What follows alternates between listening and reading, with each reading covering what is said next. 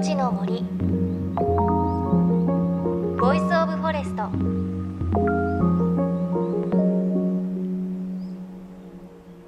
おはようございます。高橋万里恵です。8月もあっという間に後半となりましたね。子供たちの夏休みもあと2週間となりました。夏休みといえば宿題ですよね。なんかこう小学校の時の思い出だと朝顔の観察日記とか読書感想文とかあとね毎日の日記がありましたけれどすごく私読書感想文とか苦手でしたね。なんか最後の方にまとめて読んで結局あらすじを一通り書いて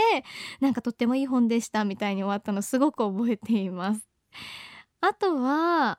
私の小学校毎年発明工夫っていうのがあってなんか日常の生活で不便に思っているものを解決するものを作りましょうというのがあってその宿題で私はあの処置お見舞いを書くときにどうしても住所がまっすぐ書けなかったのではがきの形に厚紙を切ってくり抜いて住所の場所とかをそれでこうまっすぐ書けるようにっていうのを作ったところあれで人生初めて賞をもらったのを覚えています。すごく嬉しかったですね。でも最近の小学生あの早めに宿題を終わらせるということで朝の番組をやっていてももう7月でもう宿題終わりましたなんて子がいたのでもう終わってあと2週間夏を満喫する子たちが多いんですかね。さあ JFN38 曲を結んでお送りします。いのちの森 Voice of Forest。この番組は森の長城プロジェクトをはじめ全国に広がる植林活動や自然保護の取り組みにスポットを当てるプログラムです。各分野の森の賢人たちの声に耳を傾け森と共存する生き方考えていきます。さて今週も引き続きツリーハウスクリエイター小林隆さんのインタビューです。覚えている方いらっしゃいますかね？以前この番組で宮城県東松島市野ビル地区で計画が進む森の学校を紹介したことがあります。これは作家で環境活動家の CW ニコルさんとニコルさんの団体アファンの森財団が中心となった取り組みです。東日本大震災で大きな被害を受けた野ビル地区の高台の森を手入れして森を生かした子どもたちの学校を作ろうというものです。2018年の完成を目指して今も着々と計画が進んでいます。で実はこの森の学校の一つの象徴としてツリーハウスも作られています。そしてこのツリーハウスを作ったのも実は小林さんなんです。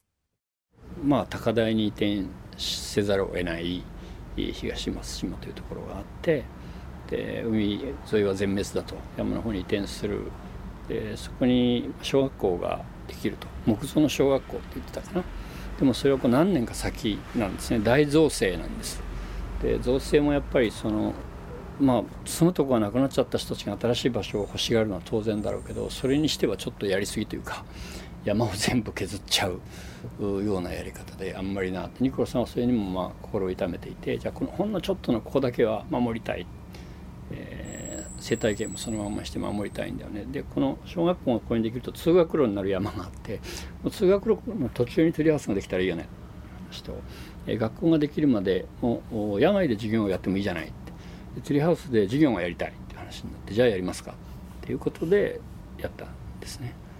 で木もあんまりいい木がなくてこんなすごい急斜面だったので、えー、木に持たせかけて木にのぼ乗せることは無理なので斜めのところにこうマッチ箱のように下から組み上げていって重ねて木の上に行こうか。でだったらまあその1階部分は山の斜面を掘って掘って掘って掘っていったんですよねこう崖をね。でその掘ったとこが洞窟みたいになったら割とこう縦穴式住居みたいな割とプリミティブなところのその岩を削ってストーブも作ったんですね。こう薪ストーブを持ってったんじゃなくて今度岩をこう削ってのみでで煙突つけて火つけたらボッといったんですよね。だからこう昔の人があの森の中で暮らそうと思って最初に自分を身を守る何かシェルターというか小屋というかを作るとしたらこういうことなのかって言って重機もほとんど入らなかったんで、えとんど手道具とあと材木を買わなかったんですね。全部そこにあるどうせ造成されちゃうんです。もう造成が始まっていたとこなぎ倒していくっていうのかな。そういうものを持ってきてはチェーンソーで全部こう板を生のこういう木からこうチェーンソーで一本一本全部こう引いてったんですよね。全部手作りしてこう作ってったんですよこういう板も。だから90%はそこにあるものそこにあるものを確保してまたそこに戻した。でトゥリー・オブ・ドラゴンっていう名前で竜の形を全体トゥリードラゴンですね。トゥリードラゴンはい。竜がこう登っていくような再生というか復活というか、その何もなくなっちゃったけどあの復活するんだっていうのかなもう一回再生するんだっていうのを自分の中ではこう竜のこう竜がこう天に登っていくようなこうイメージをしてこうだんだんこう登っていってるんですねこう一番上まで。もともと小林さんはニコルさんのアファンの森財団とも付き合いがあり震災後財団の方からの呼びかけを受けてこの森の学校にツリーハウスを作ることに協力したといいます。でそのツリーハウスなんですが番組ブログにも写真を掲載しています。あのー、イメージとしてはこう山の斜面にできているツリーハウスですごくね可愛いんですよね。1階部分はあの扉がツリーハウスなんですけどこう2枚の観音開きの扉になっていてこう一見1階見るとおしゃれな森のチャペルみたいなそんなイメージになっています。でその上にこう3層あるんですけれど建物が。そこを登る階段がこう螺旋状みたいになっていて確かにそれは小林さんがおっしゃってるみたいに竜がね天に昇っていくそんなイメージに見えます。なんかね見てるだけでやっぱりツリーハウスワクワクするんですよね。そしてこのツリーハウスは地元の子どもたち大人たちの思いとともに積み上げたものでもあるんです。地元のこう子どもたちもお手伝いしたって聞いたんですけど、えー、子どもたちそうですね。その最後に来て泥団子を作って壁にこう泥をぶつけたりとかして手伝ってもらって、うん、子供がねやっぱりあの子供がすごく喜んでたでもその子供たちの全員じゃないというかかなりの子供たちが亡くなっちゃってる結構ひどい場所だったみたいなんでねなんかこうまあななんとも言えないというかうん。でもここ火が焚けるでしょ？なぜかいざとなればこうシェルターになるというか電気がなくても火を起こせばそこで暖が取れお湯も沸かせますよね。こんなものがたくさんできればいいのになって僕個人的な感想としたらですよ。こう勝手な言い分としたら山を造成して仮設ができたりこう新しいビルがこうできていくのよりこんなものが森があるんであれば森を残したままこういうものがたくさんあってそういう街づくりっていう選択肢もあったんじゃないのかなってこう僕は思ってるしニコルさんも個人的にはそういう人なので、そういうこう速いペースで街を作り上げていくのかいやそれともその自然を残していくのかっていうこう選択をするためのいいなんだろう教材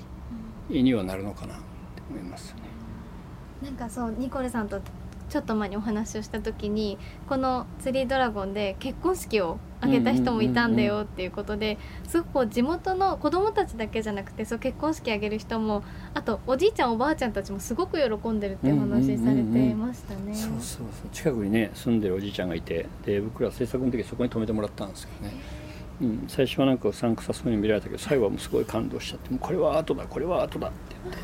大感動してちょっとお酒飲みすぎて高血圧になっちゃったみたいな。そうもいましたね、でもそう考えるとやっぱなんて言うんですか？ツリーハウスとか木の力って人もこうつないでしまうというか、うん、すごい魅力がいっぱい詰まってるものですよね、うん、危険もあるんですけどねこれだからそのじゃあこれ構造計算してるの？って何か例えばここから子供が落ちて怪我したらどうするの？っていうこととか夜に誰かが入ってきてそこで例えばタバコを吸ったり火遊びをして火事になったらどうするの？っていうものを絶えずはらんでるんですけど。あのそういうもんだと思うんですよね。100%の安全っていうのはなくってそれをこうしようとすればするほどなんかこう管理された、ものになってしまうでこういうものがこう許されたっていうのは今回そのやっぱその、えー、まあ、復興というか行政の人とか町の人とかもちろんこうアファンの森財団とかいろんな人のその気持ちがなんとかやろうっていうふうに思った大人たちがいたからできたんだと思うんですね。それがすごくやっぱ大事かな。100%の安全はないと小林さんおっしゃっていましたが、うん、この言葉に小林さんが考えるツリーハウスという存在やあとそこで子どもたちに何を学んでほしいかという気持ち込められていますよね。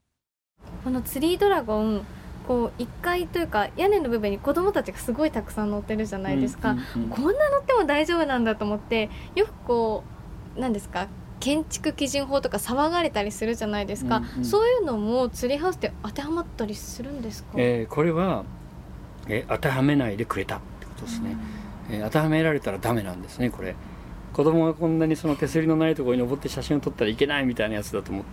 でもニコルさんはいいんじゃないっていう。だからその辺ですよね。やっぱり意識の意識の問題。僕もいいと思ってるんです。ある時100人乗ったらいいのか101人目に壊れるのかもしれないんだけどでもやっぱそういうことをその子どもたちは分かってた方がいいんじゃないのかな枝が折れるかもしれない。木登りしたら僕は大丈夫。でももっと大きい子が乗ったら折れるかもしれないっていうのはやっぱ体験でしか分からなくて。そのやっぱこう体験でしか分からないことが今少なすぎて危ない。何かあった時に。あのやっぱこう何かあった時には自分で判断するんだと思うんです。小学校で何かあった中学校の例えば地震があった津波があった時に親がいてくれればいいけど大人がいないかもしれないその時にはやっぱその何で考えるかってやっぱこうシックスセンスっていうのかな第六感っていうのかなその学校では習えない、えー、何かをやっぱ子どもたちはこう今身につけていくべきでそういうものとしたらいいんじゃないのかなと思いますけどね。だからでも逆にワクワクするうん、安全100%じゃないそうワクワクするものはドキドキするんですよでドキドキっていうのはやっぱリスク言われればリスクなんだと思うんですよね。だからすごい難しい大変なんですよトリーハウスってやっぱ言われるわけですよね、うん、大丈夫なのかとか何年持つんですかとか、うん、その何人乗っていいんですかとか。でもなかなかそこは難しいですね。だからやってる人が少ないですね。日本ではプロは僕だけですね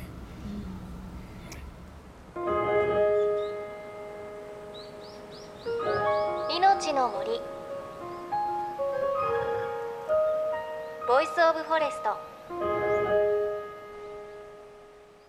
いのちの森 Voice of Forest。今朝はツリーハウスクリエイター小林崇さんのお話お届けしました。うん。ね小林さんおっしゃってましたけどやっぱりツリーハウスで遊ぶことってもちろん100%の安全はないんですけれどそこでの体験でしかわからないことってたくさんあるんですよね。確かに今そういうなんだろう体験でしかわからないことを体験する機会って減ってるのかもしれないですね。でそこで学んだことって多分おっしゃってましたけれど地震とか何か災害があった時に必ずこう自分の身を守ってくれるものになってくるんでしょうね。なんかまあ森とかだけでなく海もそうですけれど自然の中で遊ぶっていうことはもちろん100%の安全はないですしでもそこから得られるものは大きいっていうことで何でしょう子供だけではなくて親もそういうのを覚悟して遊ばせるっていうことが大切で必要なことなのかもしれないですね。